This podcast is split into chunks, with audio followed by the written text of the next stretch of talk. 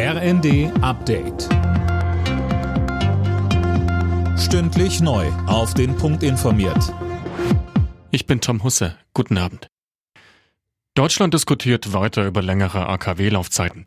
Die Atommüllbehörde sieht dabei nun Sicherheitsfragen. Fabian Hoffmann berichtet.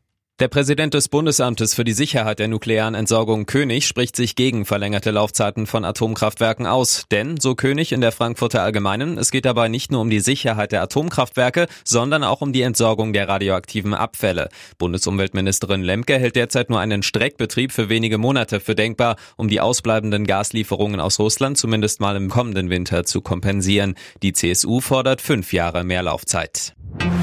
In den Waldbrandgebieten in Sachsen ist die erhoffte Entspannung ausgeblieben. Eigentlich waren kräftige Schauer erwartet worden, tatsächlich hat es aber nur wenig geregnet.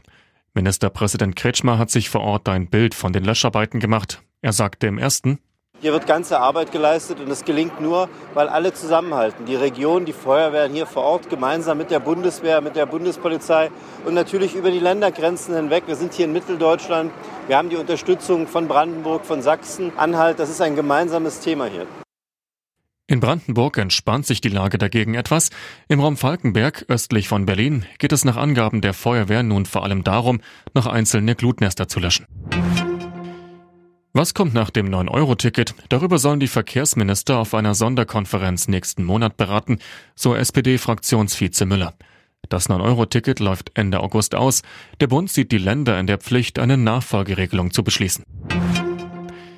In den USA ist jemand als Superreicher aufgewacht. Bei der Lotterie Mega Millions hat jemand aus der Nähe von Chicago den Jackpot von rund 1,3 Milliarden Dollar geknackt. Davon gehen aber nochmal Bundes- und Ländersteuern weg. Alle Nachrichten auf rnd.de